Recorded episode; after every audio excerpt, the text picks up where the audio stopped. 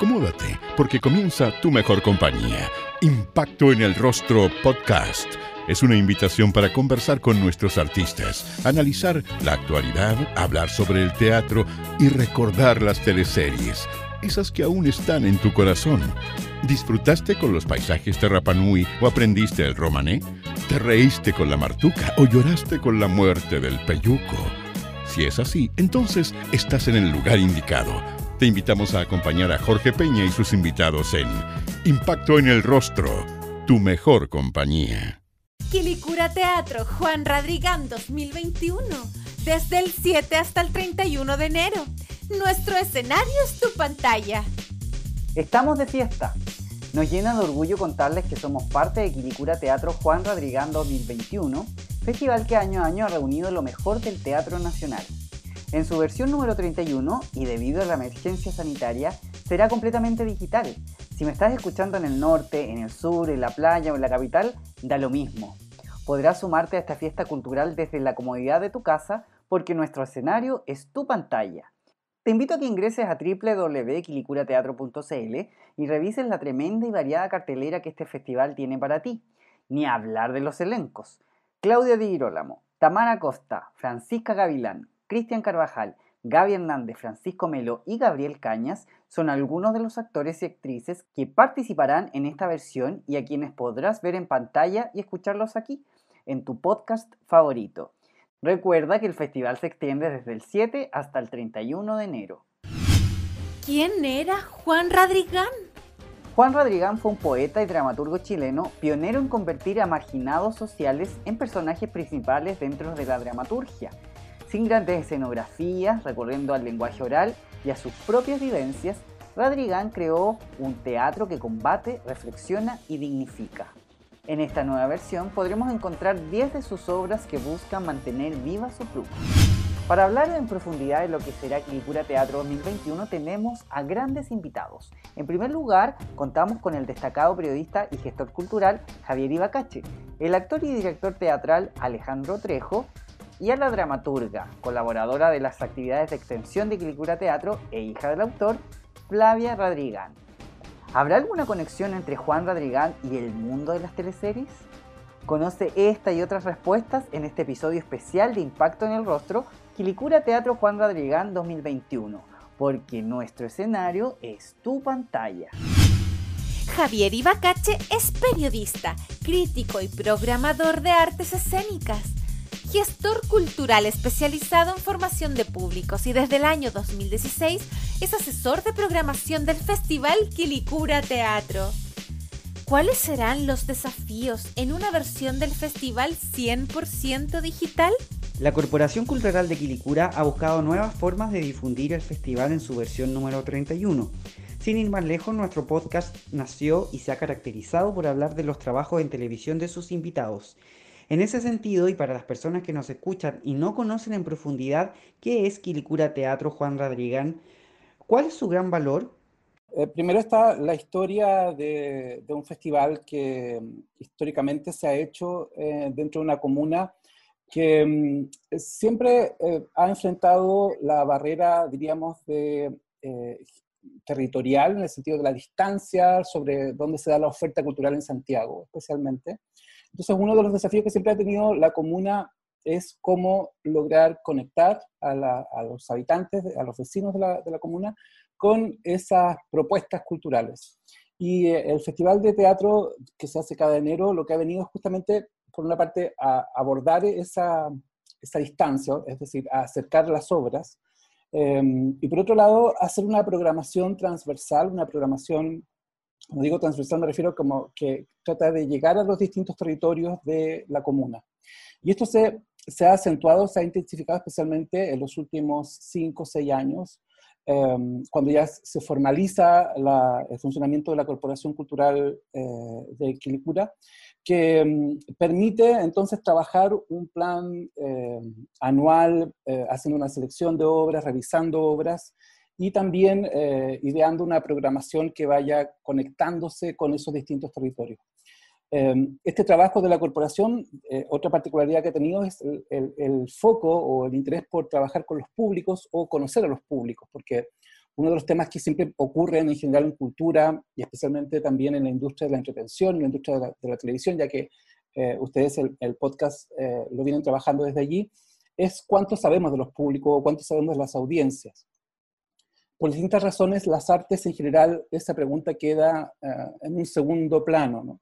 y el festival en ese sentido se ha diferenciado porque le ha interesado estudiar a sus públicos, evaluar cómo los públicos miran y leen el festival. Y, es, yo diría que ese es otro gran atributo, como la programación, la selección de contenido, la forma de comunicar el festival, responde también a esa particularidad, al, feedback, a recoger una retroalimentación de los públicos. Y por último está la programación, porque normalmente los festivales eh, que, son comunales o, que son eh, eh, de verano tienen una connotación de show espectáculo, ¿no? Eh, legítimamente, por cierto, porque es un momento de verano, es un momento de vacaciones. El festival lo que ha querido, en cambio, allí es eh, hacer una curaduría donde se incorporen también lenguajes, diríamos, teatrales más contemporáneos, quizás más desafiantes, quizás impensables para eh, programarlos en un espacio abierto, y ha demostrado con eso que ha habido un, plan o, un trabajo consistente de formación de públicos, ya que eh, buena parte de la programación que se ha venido haciendo ha respondido muy positivamente en ese sentido. Personalmente yo creo que Juan Rodrigán es uno de los autores eh, más visionarios que, hemos tenido en teatro, en, el sentido de que eh, pudo mirar sin, con, con, la distancia y la perspectiva del tiempo cuáles eran los procesos que, eh, sociales especialmente y las tensiones políticas no resueltas del país. Y si uno revisa lo que Juan Radicán escribía, por ejemplo, a comienzos de los 80, y revisa las últimas obras de él, hay una coherencia de lectura. Em, él, él, pareciera estar siempre al escribir de, personajes que están fuera del sistema o que están mirando desde los márgenes del sistema. Em, él parece estar advirtiendo justamente lo que va a ocurrir. ¿no? Em, y, lo que va a ocurrir es, creo que es lo que hemos visto en los últimos dos años. Especialmente pienso en, en obras como las, esas que, que, van a estar en, esta edición del festival, como Hechos Consumados, por ejemplo, em, y obras que están en la fase final de su proceso de escritura, en el año 2015, eh, la última obra que él eh, estrenó, digamos, formalmente participando en el proceso fue su versión de La Tempestad. Y cuando uno ve La Tempestad, en, eh, el momento en que se escribe la lectura que él hace de este clásico de Shakespeare, se da cuenta que Juan tenía una mirada sobre el país bien poco optimista y menos quizá conciliadora que los discursos que entonces tendían a copar la conversación. el Calibán, que es un personaje clave dentro de La Tempestad, él lo convierte eh, en un personaje relevante y protagónico como contrapunto de la clase que está en el poder o de la clase que toma decisiones. ¿no? Em, y creo que eso es la mejor eh, demostración de, cuál es la vigencia de, Juan Radicán mi, impresión es que Juan Rodrigán, ya que se ha jugado mucho, si alguien vio o no vio venir lo que ha pasado, eh, tengo la impresión de que Juan Radicán claramente en la tempestad al menos deja bien establecido cuáles eran los caminos eh, que iban a, venir después de, al final de esta década. ¿Cuál crees tú que es el sello de su hija, de Flavia Radrigán? Flavia creo que eh, Flavia acompañó a Juan en, gran parte de todos los procesos de, formación, o sea, se convirtió en su partner para todo el proceso de realización de talleres, que para Juan era muy importante, la formación de nuevos dramaturgos, el trabajo con nuevos dramaturgos, el impulsar a las personas a escribir, eh, el, desafiar a las personas a escribir, porque tampoco eh, se trataba de tener una fórmula, sino que se trataba de, elaborar una voz, y esa voz tenía que ver siempre con la autenticidad, o sea, con que las personas fueran capaces de mirarse a sí mismas, ver desde dónde escribir. Em, y en ese sentido, Flavia fue, eh, por lo menos durante buena parte del proceso que, que yo les, les conocí o, cercanamente a través de los talleres, fue su partner em, más cercana, eh, en tanto de ayuda a sistematizar y acompañar ciertas metodologías, en algunos momentos los procesos de taller, de talleres que se hicieron, por ejemplo, en el Teatro de la Memoria, también en el Centro Gabriela Mistral, en el GAM, que buscaban crear una comunidad de autores y que cuando uno mira quienes estuvieron en esos talleres se da cuenta que hubo un sello. Em, pienso que, por otra parte, en paralelo, eh, Flavia fue haciendo, eh, pese a esta gran, eh, em, lo, imponente que significa, digamos, ser hija de Juan Rodrigán, em, ha ido elaborando una, voz propia. creo que esa voz propia tiene que ver con, no solamente con un estilo de escritura, sino que también con temáticas. A Flavia le ha interesado indagar en la historia no oficial o en la historia menos luminosa de, distintos momentos. Eh, le ha interesado indagar eh, tempranamente en lo que hoy son temáticas del feminismo, por ejemplo, especialmente de lo que hoy llamamos el movimiento Me Too. O sea, eh, Flavia tempranamente abordó y planteó esos temas. en ese sentido, al igual que Juan, creo que en otros ámbitos, Flavia fue también, o ha sido, bastante aguda en su mirada sobre cuestiones que no parecen estar en el discurso público, que de repente se activan y aparecen en una agenda eh, noticiosa o en la agenda de las causas sociales, pero que siempre han estado ahí de algún modo o que estaban allí latentes y que eh, estos autores eh, lo han visto y lo han abordado en sus obras. Bueno, yo he acompañado especialmente a la Corporación Cultural de Quilicura de distintas maneras eh, en eh, generar, eh, diríamos, como pautas de programación o, en generar líneas de programación. el festival, como decía, responde al contexto, responde por una parte a pensar el territorio donde se va a programar. cuando el festival, hasta el año pasado, hasta enero del 2020, era presencial, se pensaba un poco en cada eh, contexto en que se situaban los eh, escenarios. Pero también ha habido un interés por equilibrar eh, la presencia de distintas estéticas, de distintas estéticas de, de, lo que se produce en términos teatrales en Chile. normalmente al equipo de programación, diría equipo en el sentido que somos tres personas que estamos acompañando a la dirección de la corporación, vemos teatro durante el año eh, y vamos haciendo una preselección por trimestre, viendo estrenos, viendo también remontajes, y en función de eso se va haciendo una pauta ya de, de lineamientos que va apareciendo una temática, de énfasis de, de contenido, y normalmente hacia octubre ya se ha definido la, la programación. Em, esta edición del 2021 es distinta, evidentemente, tiene la particularidad de que los formatos son digitales. Eso dio la posibilidad también de modificar el criterio curatorial en el sentido de em, introducir o, realizar una selección de 10 obras de Juan Radrigán, em, dado que existía la posibilidad de jugar con distintos formatos.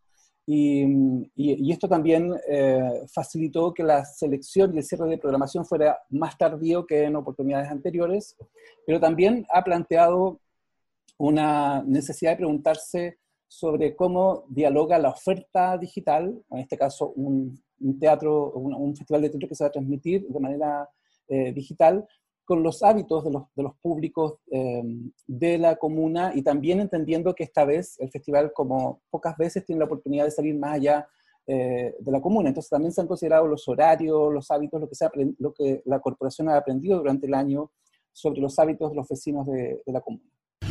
Eh, hablemos un poco de la edición del 2021 que va a ser 100% digital. ¿Cuál es el principal desafío de esta versión, Javier, desde lo técnico hasta lo artístico? Mira, desde el punto de vista formal y desde lo técnico, ha sido em, de algún modo consolidar los aprendizajes que el, medio teatral ha ganado durante el año 2020, ¿verdad?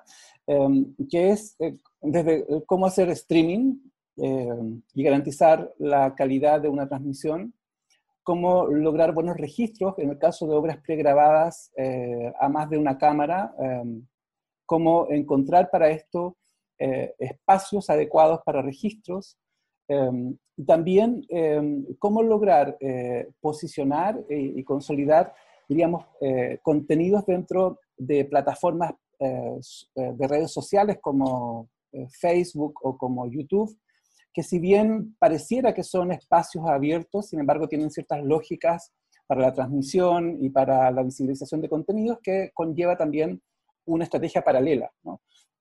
Lo que más ha pasado en el año 2020 es que los espacios culturales, los festivales y, los teatros en general han tenido que emigrar, eh, cuando decimos que van a lo digital, pero han tenido que emigrar su forma de pensarse a sí mismos. hoy se piensan como plataformas y generadoras de contenidos. Y eso ha conllevado abrir otros otros ámbitos de la gestión, ya no es solamente la gestión habitual de programación, sino que es pensar eh, en otras variables. Entonces creo que desde ese punto de vista, el festival, eh, creo que eh, el equipo se ha adaptado y ha hecho una actualización acelerada de, de, adaptación a este nuevo contexto. Desde el punto de vista de los contenidos, junto con los horarios, quizá lo que, lo que más ah, nos ha desafiado es cómo lograr un equilibrio, ¿no? un equilibrio pensando si las obras se van a transmitir a las 21 horas o van a poner en línea a las 21 horas, cómo lograr un equilibrio de contenidos, eh, considerando que la programación va de martes a domingo. Y por otra parte, cómo abrir también y eh, emplear otros, otras vías eh, y, otras formas de, circulación del teatro. Empleando experiencias más inmersivas o incorporando experiencias más inmersivas. Ese es el caso de Amor de Cuarentena, que es una pieza de audio, o, sea, podríamos decir que es esta, esta nueva línea de contenidos que emplean plataformas como WhatsApp para el envío, generando lo que podríamos llamar audioteatro, Em, donde se cuenta una, una, historia durante 14 días en que em, quien eh, se suscribe al envío de los eh, WhatsApp va rememorando también su, una historia de amor. ¿no? Em, y tiene la particularidad de que es eh, el espectador o el auditor en este caso quien decide con quién hacer la experiencia. Son un grupo de actrices y actores que grabaron estos textos de, de Santiago Loza y que eh, de alguna manera eh, rememoran lo que son las historias clásicas de amor. Eh, hay algo de eso en, Amor de Cuarentena. Pero creo que para efectos prácticos el espectador descubre otras dimensiones de lo que es la actuación, de lo que es el teatro, y tiene lo que técnicamente llamamos un acercamiento una experiencia inmersiva, donde es el espectador el que se involucra de manera individual eh, y junto con eso también se ha buscado eh, recuperar, así como está ocurriendo en distintos eh, festivales, el radioteatro. Y también el festival este año se complementa con cuatro programas de radioteatro que se van a transmitir y que corresponden a la Audioteca de Dramaturgia Chilena, un proyecto de la Escuela de Espectadores de hace 10 años, donde se registraron obras del patrimonio teatral Em, se escogieron cuatro títulos en esta oportunidad y van a ir los sábados a las 22 horas. Con eh, Mauricio Novoa, que es el director de la Corporación Cultural, que es quien dirige el festival, em, veníamos teniendo reuniones, apenas se suspendieron las funciones primero para pensar eh, qué eh, impacto iba a tener esto, por cuánto tiempo se iba, iban a estar suspendidas las funciones. Y, hacemos reuniones de programación eh, en promedio una vez al mes o cada dos meses, ¿no? en, el primer semestre, como decía antes. Y, y fue en la reunión de abril eh, con Mauricio y también con Rodrigo, que también es parte del equipo de programación. Somos como una suerte de comité asesor de, del, del, director. decidimos primero de que el festival sería híbrido, dependiendo de las, em, del, nivel de aperturas que se pudieran en ese momento. La segunda, em, el segundo momento que se comenzaron a delinear em, eh, una programación posible fue en septiembre, cuando ya era claro eh, que el verano lo íbamos a pasar semi-confinados. hubo un momento en que pensamos que podrían, por la fase 3, hacerse presentaciones con aforos acotados y se tuvo una programación, eh, diríamos, en borrador para esa fase 3, que mm, en diciembre terminó desechándose cuando ya entendimos que eh, el verano lo pasaríamos eh, o en fase 2 o en fase 1. Em, y, y, de algún modo ahí ya se tomó la decisión de que toda la programación sería digital y no em, híbrida como habíamos pensado, y que en la práctica eso permitiría oportunidades para Em, las obras que iban a ir en vivo, eh, grabarlas previamente. entonces lo que se, se, resolvió en diciembre fue hacer los streaming que se van a hacer, es decir, transmisiones en directo desde el Teatro La Memoria, y también hacer registros previos de obras que iban a estar en vivo en escenarios en Quilicura, que son cuatro, además de las lecturas de las obras de Juan Rodríguez. Entonces, finalmente en diciembre se, se, tomó la decisión de que las obras que iban en vivo o que se presentarían en un escenario en Quilicura eh, se transmitían en directo desde una sala o bien se grababan previamente.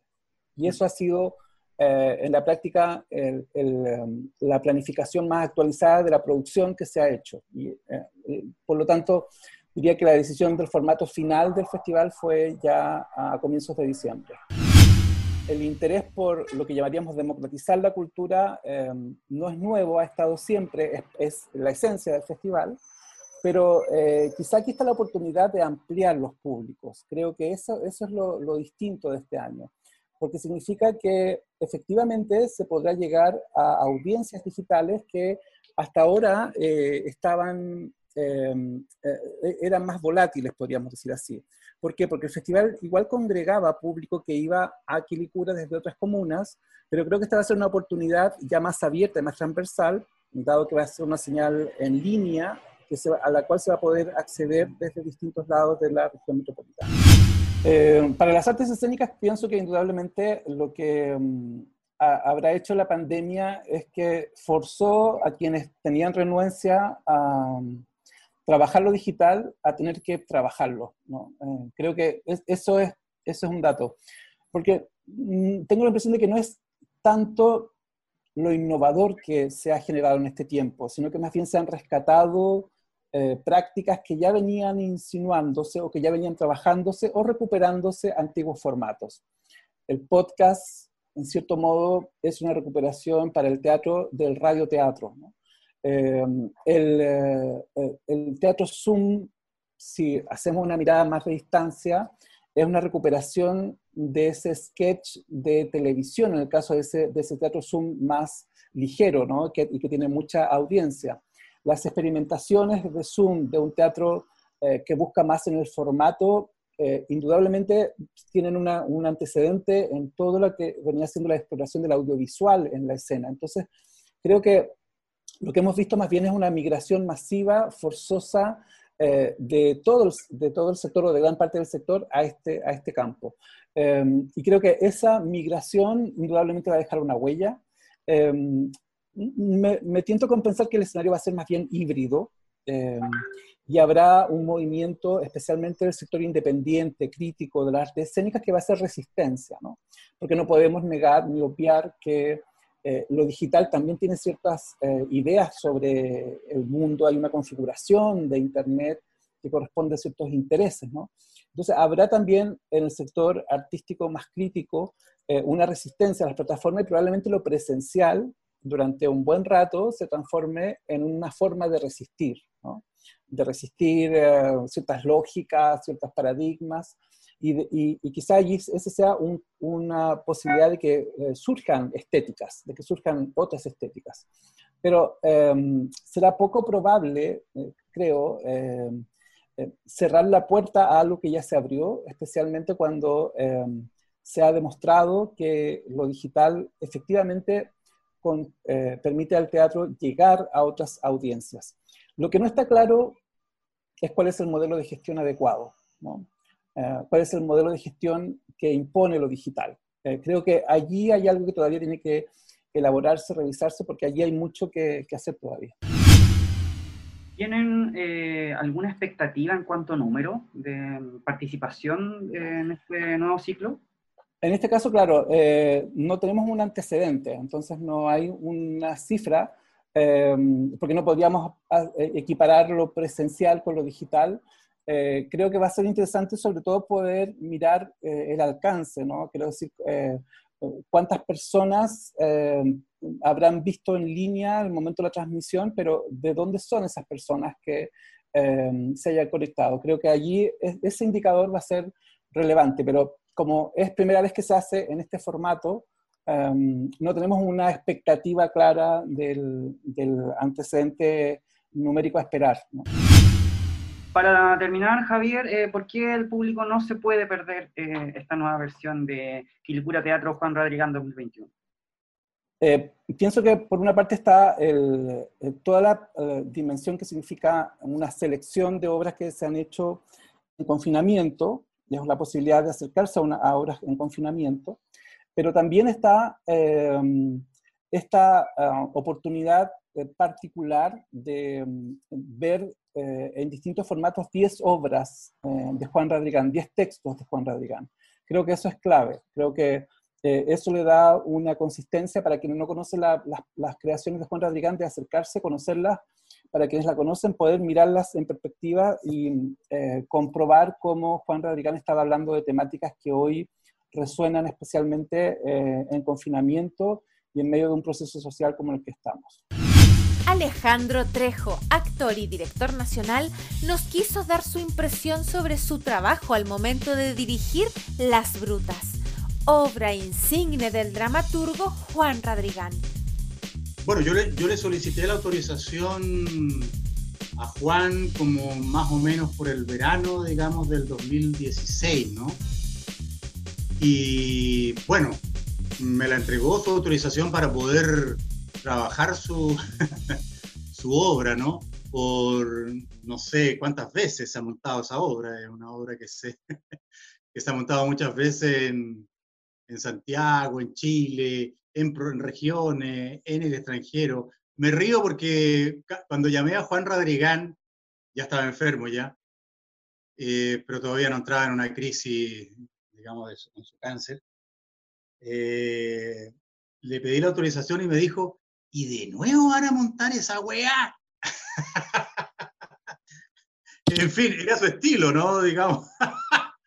claro, porque seguramente después de, no sé, 450 versiones teatrales, entre documentales, también cinematográficas, en fin, eh, y, todo el camino recorrido de, por, Juan Radrigán con, con, su dramaturgia, digamos, y, todo lo que vino después, y el caso real de estas cabreras de ahí del, de la precordillera de, de, la región, de la cuarta región, Copiapó hacia la cordillera, esta historia, digamos, eh, apareció en, si no me equivoco, diciembre del año 74, el caso policial, digamos, acerca de este suicidio de estas tres hermanas, ¿no? Que aparecen muertas, digamos, digamos, se suicidan de una manera muy particular y, eso da, genera el mito, digamos, o sea, el mito de estas, de estas, de estos, de estas tres hermanas, ¿no? Que vivían en, en, aisladas esta, en esta precordillera de la, de la cuarta región, da, da, pie, digamos, no solamente a la obra de teatro y al trabajo dramatúrgico de, Juan Radrigán, sino que también a una serie de, de mitos, ¿no? De mitos que se empiezan a crear en la región y que yo me fui dando cuenta a medida que hicimos un trabajo investigativo con, los, con las actrices, con las que hicimos este trabajo en el año 2016. Fue, fue interesante abordar eso, porque ya teníamos un bagaje de material audiovisual, de propuestas teatrales que ya se habían hecho y que muchas de ellas están disponibles en la web. Entonces, por un lado también teníamos un punto a favor, digamos, de poder nutrirnos de todo ese material y, hacer algunos ajustes. Bueno, yo siempre, siempre me ha gustado un poco, cada vez que dirigió teatro, eh, no quedarme solamente con la propuesta dramatúrgica del autor, sino que ir un poco más allá y pensar un poco, ponerme en los zapatos un poco del autor de por qué hizo esta obra, cuál fue el contexto sociopolítico, cultural en el cual escribió la obra. Eh, ¿Te fijas? Entonces, tratar de hurgar un poco más allá, ir, un poco más allá del, de, la obra misma. Entonces, claro, yo imaginaba, digamos, a Juan Radrigán leyendo esta noticia, esta crónica roja en un diario cualquiera, santiaguino, en, noviembre del año 1974, eh, que estas mujeres mueren, ¿no? Que, aparece una, una, noticia, digamos, como tantas otras, uno eh, podría haber visto en un diario cuando abría la, página de la Crónica Roja y ve una noticia de, una muerte, ¿no? En, este, en este caso del suicidio de tres hermanas, que a mucha gente y a los medios de comunicación de la época considerando el contexto histórico que estábamos viviendo en ese minuto, le puede haber resbalado, ¿no? o, o, no haber tenido la importancia. Entonces, ¿qué es lo que hace el autor? ¿Qué es lo que hace el dramaturgo en este caso? Toma esta noticia, la investiga, la cuestiona, trata de verle las aristas a esta noticia y tratar de darle voz a esa imagen, porque hay, hay imagen, hay fotografía, como tres o cuatro fotografías eh, de carácter forense, que están en la web, si las quieren ver, y, y, que son muy, muy expresivas, ¿no? Sobre estas tres mujeres que están muertas ahí colgando, las tres de una soga amarrada a una piedra, ¿no? Y con unos perritos a los lados. Y, y eso obviamente, claro, gatilla algo en el autor y dice, voy a darle voz a estos personajes anónimos que no sabemos, que lo único que sabemos es que, quiénes son por los carnés que tenían en los bolsillos, los carnés de identidad, pero no sabemos nada más. Entonces ahí empieza a, a, a formarse el mito, ¿te fijas? O sea, esta, e, e, estas mujeres tienen voz, no solamente en Chile, en Latinoamérica, sobre la postergación, la marginación, eh, este, este, este, tipo de, de, de, trabajo, conocer este trabajo, digamos, de la, de las cabreras del norte chico, eh, lo conocemos gracias a esta obra muchas veces. Eh, yo me atrevería a decirlo. Eh, lo, conocemos, lo conocemos gracias a, a, a, este trabajo de Juan Rodrigán, de internalizarlo sobre la realidad, digamos, y que, y que eso puede haber alimentado también a documentalistas que después se interesaron en hacer eh, algunos documentales, reportajes televisivos. Te fijas que se hicieron posterior, ¿no es cierto?, en década de los 80, década de los 90. Para mí era la primera vez que me enfrentaba a Juan Radical. Yo lo conocía de antes, qué sé yo, conversaciones, pero nunca me, me había enfrentado a su dramaturgia ni como actor ni como director de teatro. Entonces era la primera vez, ¿te fijas? Entonces, y, y, y, y, te reitero, como, como, como te decía, gracias a algunos documentales con, los, con, cuyos realizadores yo me contacté, y, traté de sacar al, algo de material de esos documentales, de esos material audiovisual, y, pedirles, digamos, la, la, la, el, el, el, permiso, digamos, de poder utilizar algunos pasajes de esos documentales eh, que me autorizaron, afortunadamente, y me dijeron que sí, que los utilizara para el montaje teatral. Eh, le fuimos dando, digamos, también un, un, un, otro, otro, otra suerte de, de, de, de, carácter a la obra, ¿no? Que tuvo, yo considero fue un, buen acierto. La, la, la, fruta tuvo gran aceptación en regiones, en, en, en, las giras que hicimos, las tres temporadas que hicimos acá en Santiago, um, en los temporales teatrales. Luego la obra viajó al sur de Chile también, eh, a, la, a la Puerto Cisne, en fin. Eh, se hicieron, se hicieron, se hicieron eh, buenas funciones en, en, en, ese periodo, digamos, desde el estreno, que fue más o menos como en junio de 2016, hasta el año pasado que se hicieron algunas funciones. Flavia Radrigán es colaboradora de las jornadas de extensión de Quilicura Teatro Juan Radrigán 2021. Hija del dramaturgo Juan Radrigán, es también narradora. Su carrera en el teatro comienza a fines de la década de los 90 cuando obtuvo el premio Juegos Literarios Gabriela Mistral con el monólogo Miradas lastimeras no quiero. Eh, el festival en general, el gran valor que ha tenido es la creación de nuevas audiencias. Ha sido súper importante cómo ha llegado, se ha penetrado, se, es como si hubieran regado la tierra seca.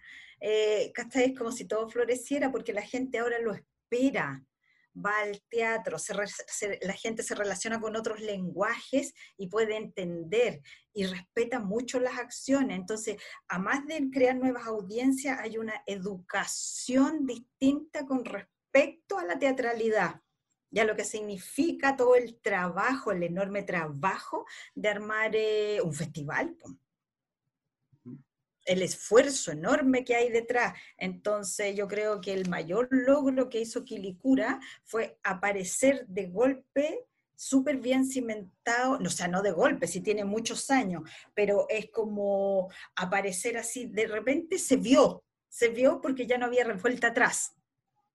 A eso me refiero, ya que ya estaba ahí en la sangre de los quilicuranos y en todos los que vamos a Quilicura en el verano, ¿no? Entonces, también una valentía porque se metió en un mercado que aparentemente estaba bien ocupado, pero resulta que no hay y también demostró eso, que hay espacio para todos. Descentralizó absolutamente todo. Y eso es buenísimo. Eh, descentralizar es la pega que han querido hacer todos en el fondar, en todas partes, y se logró y se comprobó que se puede. Ahora bien, la gente colaboró mucho, yo tiene que ver con el receptor, ¿ah? porque hay otras comunas también como Independencia que tiene su festival, digamos, entonces es muy bueno esto, ojalá varias comunas se juntaran, hicieran festivales comunales, yo creo que deberíamos apuntar hacia allá, cosa que hubieran más premios, más apertura, más alternativa, más teatro. Flavia, ¿qué significa para ti que el festival lleve el nombre de tu padre y que cada año conmemore su trabajo? Mira, lo, lo, primero para mí fue un orgullo y fue muy lindo porque esto se hizo cuando él estaba vivo. Entonces, cuando se organizó el festival en su nombre, yo creo que yo, bueno, yo lo conocía bastante bien, entonces eh, tenía una humildad muy grande, pero cuando uno lo lee, sabe que era enorme, sabe que era un gran escritor, está a la altura del premio Nobel, o sea, para mí no es porque sea su hija, sino que cuando leo sus textos son universales, son absolutamente universales. Entonces, que, eh, hubo gente capaz de visualizar de, y de hacerle este gran homenaje que yo creo que él se emocionaba muchísimo, porque lo único que quería siempre era organizar festivales, organizar encuentros. Eh, incluso intentamos hacerlo con el Conspiración de Impertinentes, pero teníamos cero capacidad de gestión, no teníamos idea cómo se hacía, no había contacto, así que napo, los que pueden, pueden.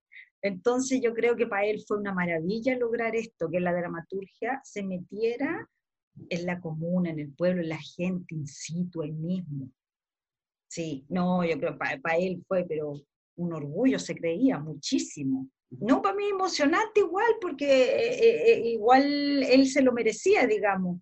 Es, eso, porque aquí no, no, yo como que no corro, corro con la emoción nomás, con la emoción de, de que, pucha, logró lo que quería y eso para mí también es súper importante verlo como, como meta, que, que, sin quererlo llevó al teatro a todas las comunidades como él empezó dando su teatro en las capillas, por aquí, por allá, en colegio, en gimnasio, en todas partes. Entonces, cuando se arma este festival y como que tiene esa línea que se da en la plaza, que se da afuera, que se da en un teatro, que en todos lados, era muy bonito, poder ver el sueño realizado. Era como ver, ahora puede descansar, y trabajar, porque hay gente que lo está haciendo y lo está haciendo bien, sabe lo que hace. Sí, era un poco eso. En el trabajo de dramaturgia, ¿en qué se diferencia Flavia de su padre? Absolutamente en todo. Es difícil verlo porque cuando uno se cría con alguien, yo lo escuchaba hablar y las historias son las mismas. Nos pasaron las mismas cosas porque vivíamos en un mismo núcleo familiar. Entonces, las cosas que puedo contar yo son de otro punto de vista, pero son las mismas que vivió él también. Entonces, eso mm, ha sido en contra, más que a favor.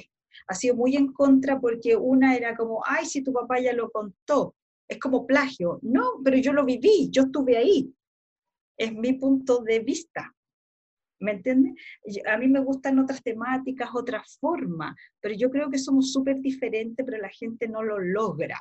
Uno porque lo ve junto, lo ve. Y al principio, para aprender, me gustaba escribir un poco como él, porque era, hay un periodo de aprendizaje también en la dramaturgia donde uno lee a sus ídolos, quiere escribir como sus ídolos, quiere emularlos, porque funciona esa escritura, llega, ¿ah? hay algo ahí tangible, hay algo demostrable.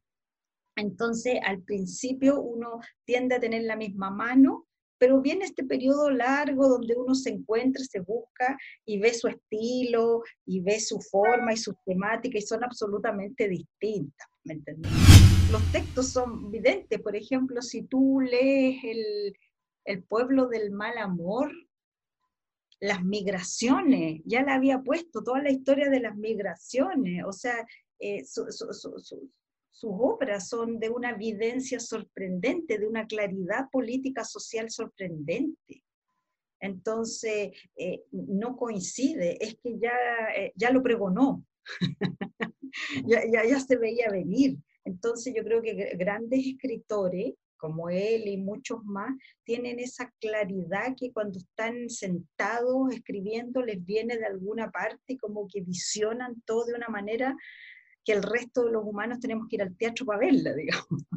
Pero sí, no, sus obras son básicamente, por eso perduran en el tiempo, ¿ah? por, eso es, por eso es un clásico, porque cae cada cierta temporalidad y con un tema súper contingente, porque la obra no es solo una temática, te contiene varias, habla mucho del amor, de las mujeres, de la familia, entonces siempre va a tener un espacio social y cultural donde se puedan mirar primera vez que hablé fue cuando escribí la obra de Neruda, un ser perfectamente ridículo, y que sufrí las peores críticas por meterme donde no podía, pero para mí reivindicar ¿ah? la posición de los hijos abandonados, de las mujeres sin habla y de las mujeres, era fundamental.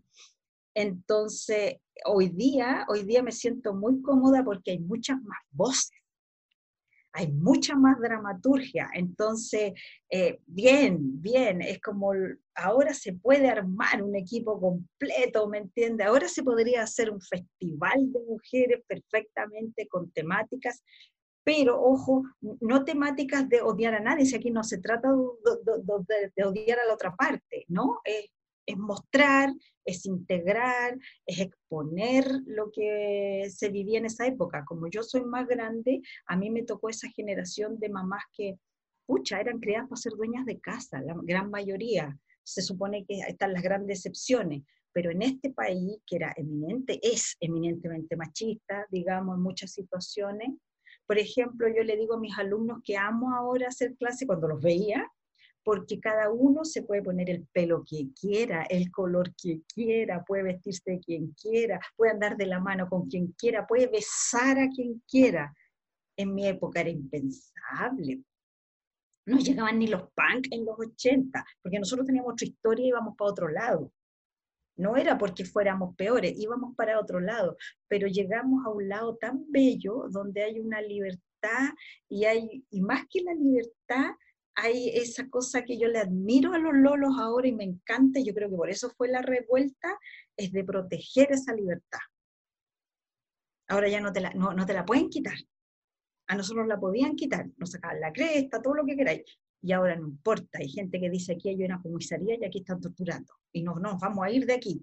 Entonces, eh, eh, eh, ese, ese apropiarse de los espacios me encanta. Flavia, eres la moderadora de varias actividades este año en el festival. ¿Te gusta el trabajo de mediación y sensibilización del público? Ahora yo lo, que creo es que hay que mirar la realidad. La realidad es esta. No se puede ir al teatro. Es real. A nadie se le ocurrió que no fuéramos. ¿Me entiendes? Es una medida de sanidad, igual que el año pasado que fue atroz.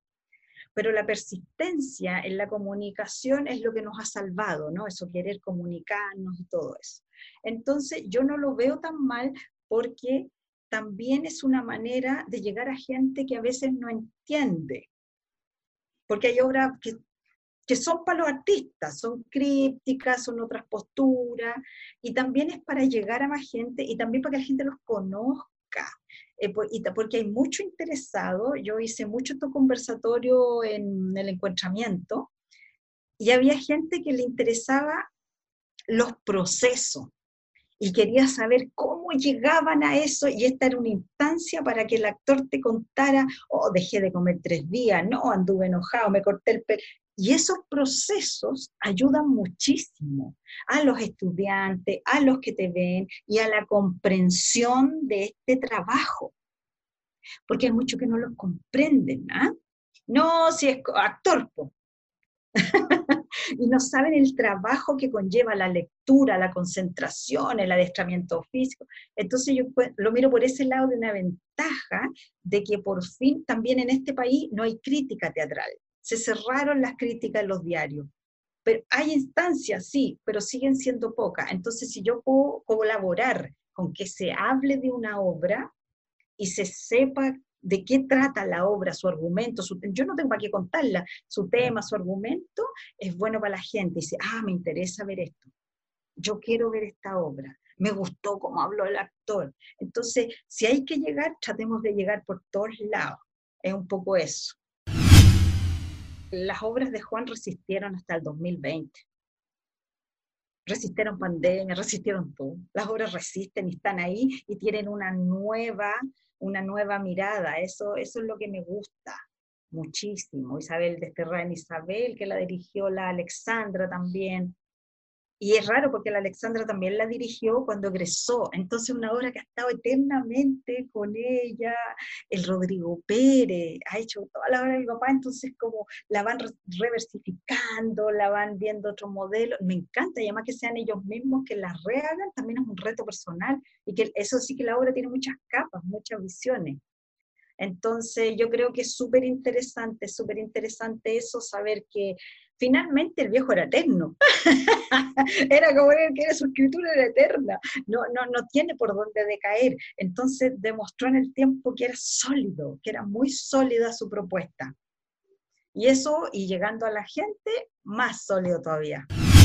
En el año 2001, Juan Radrigán y Javier Ibacache presentan al área dramática de TVN Piel de Oveja, una idea de teleserie que nunca vio la luz. ¿De qué se trataba y qué habrá pasado?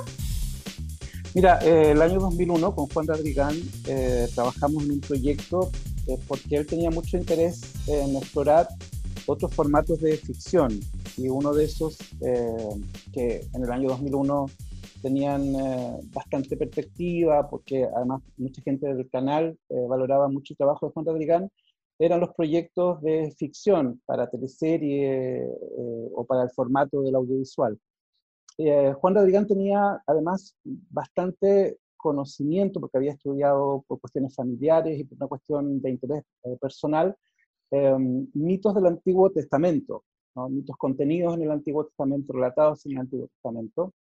Y en función de eso también, porque yo también tenía formación en, en alguna línea de análisis de mitos, eh, es que trabajamos una historia que reubicaba el mito de Caín y Abel eh, en la Patagonia, eh, que tomaba distintos personajes de la, del Antiguo Testamento, también reubicándolos en un momento, esto era ficción, en un momento posible de la Patagonia.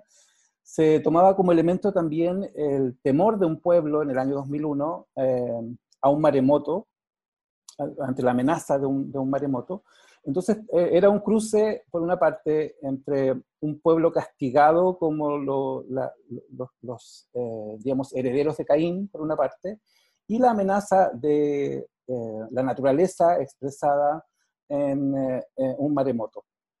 era un, mundo creado con mucho influjo por, el verbo de Juan Rodrigán, y en ese sentido eh, lo que trabajamos en la práctica fue el, documento estándar que en ese tiempo se empleaba en el área dramática de, Televisión Nacional, eh, que era presentar una sinopsis, descripción de personajes, líneas argumentales, y Juan además avanzó en la escritura del primer capítulo.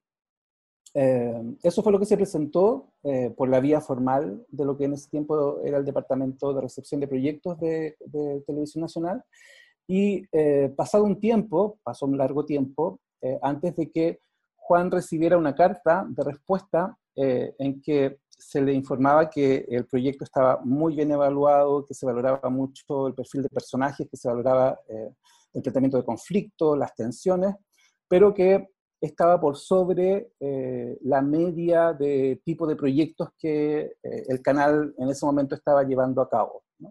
Eh, que fue una manera de decirle, sí, todo bien, está muy bien, eh, pero eh, parecía sobrecalificado, ¿no? no se usaba esa expresión, pero esa era la, la, sensación. Entonces para Juan esto fue una frustración, frustración en el sentido que era un proyecto que él quería que se hiciera, y no renunció a eso, sino que además más adelante surgieron otras alternativas que quedaron también como ideas de poder concretarlo. Eso fue, fue un acercamiento en el entendido que eh, el mundo de la ficción audiovisual y el mundo del teatro tienen altos nexos, eh, también considerando que en la historia o en el desarrollo de las teleseries en Chile eh, ha habido bastante colaboración o, hubo colaboración entre gente que ha escrito teatro, gente que ha incursionado en teatro y gente que ha escrito guiones. Bueno, hay ejemplos bien eh, emblemáticos en este, en este, sentido. Entonces parecía natural que Juan Radrigán también eh, estuviera, fuera parte de, ese, de, de, esa colaboración. Pero bueno, en ese momento no se dio. Fue curioso porque en, en el área dramática de, de Televisión Nacional habían muchos directores, eh, elencos muy admiradores de Juan Radrigán, eso es lo que decían, eh, pero fue curioso que en la práctica eh, el imaginario de Juan Radrigán no encontrara resonancia en los procesos del, canal. Javier, ¿y qué tan cierto es que esta propuesta incluía un tratamiento especial en el maquillaje de los personajes? no se llegó a avanzar tanto a ese punto, pero sí se suponía que el, el, universo que se creaba, que era la Patagonia, eh, con un, entorno, digamos, especial por, el perfil de personajes y, por los mitos que se abordaban, claro, requería un tratamiento especial, no necesariamente de, maquillaje, pero sí de ambientación o de puesta en escena, probablemente. Mm. Eh, ahora, no creo que fuese algo que escapara a lo que veíamos que eh, los canales eran capaces de hacer en el año 2001. ¿no?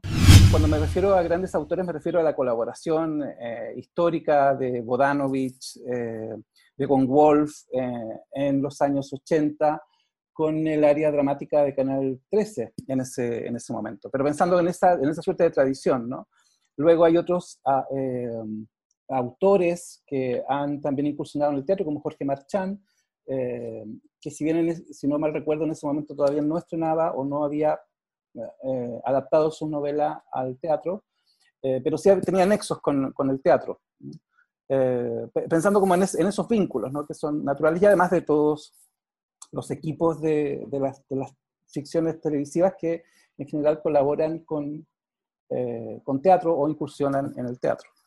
Javier, ¿y quién le respondió? Eh, ¿Te acuerdas? ¿Fue Vicente Sabatini? ¿Fue algún no, eh, el, canal por el cual esto se canaliza, la vía por la cual esto se canalizaba era, eh, no sé si era exactamente recepción de proyectos, en fin, pero era un área donde estaba el ex colaborador, un, colaborador fallecido de, de, de, de teleseries de, Canal 7, no voy a recordar su nombre, porque era quien escribía normalmente con Arnaldo Madrid. Fernando Aragón. Fernando Aragón. Fernando Aragón fue quien recibió el, o sea, quien quien formalmente era el encargado de dar respuesta a los proyectos recepcionados. ¿no? Eh, no tengo claro si fue Fernando Aragón quien evaluó o leyó el proyecto, pero era Fernando Aragón quien formalmente tenía que enviar las respuestas y él fue el que firmó esa carta. Javier, y para terminar, eh, obviamente el 2001 eran otras las condiciones económicas de las áreas dramáticas de, los canales de televisión. Era la época para hacer un proyecto de esa envergadura. ¿Tú crees que fue un error haber rechazado este proyecto? Mirado con, perspectiva, mirando los temas que habían en la, en, la ficción, mirando los temas que se abordaban, mm, constatando lo, ah, cómo se anticipó Juan Radrigán a pensar en el miedo ancestral de Chile a un terremoto, un maremoto que luego vendría. Eh, creo que, claro, fue sin duda una ficción que se desaprovechó, una idea que se desaprovechó. Eh, bastante eh, curioso el, el, argumento con el cual se desaprovechó o se desestimó. eso, no, no, no. Ahora, si fue, un, fue una buena o mala decisión, mm, no, los, no, no me, me, costaría calificar eso porque creo que, eh, claro, no, yo no, no, desconozco cómo se tomaban en rigor, en la práctica, las decisiones al interior de Televisión Nacional en ese tiempo, ni cuáles eran los criterios eh, que se consideraban para tomar o rechazar un proyecto. Lo que sí uno podría pensar es que en el devenir que ha tenido eh, el canal, un proyecto como ese hubiera sido un aporte.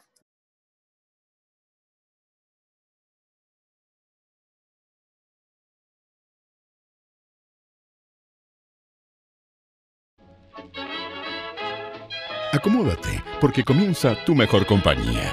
Impacto en el Rostro Podcast. Es una invitación para conversar con nuestros artistas, analizar la actualidad, hablar sobre el teatro y recordar las teleseries, esas que aún están en tu corazón. ¿Disfrutaste con los paisajes de Rapanui o aprendiste el romané? ¿Te reíste con la martuca o lloraste con la muerte del peyuco? Si es así, entonces estás en el lugar indicado. Te invitamos a acompañar a Jorge Peña y sus invitados en Impacto en el Rostro, tu mejor compañía.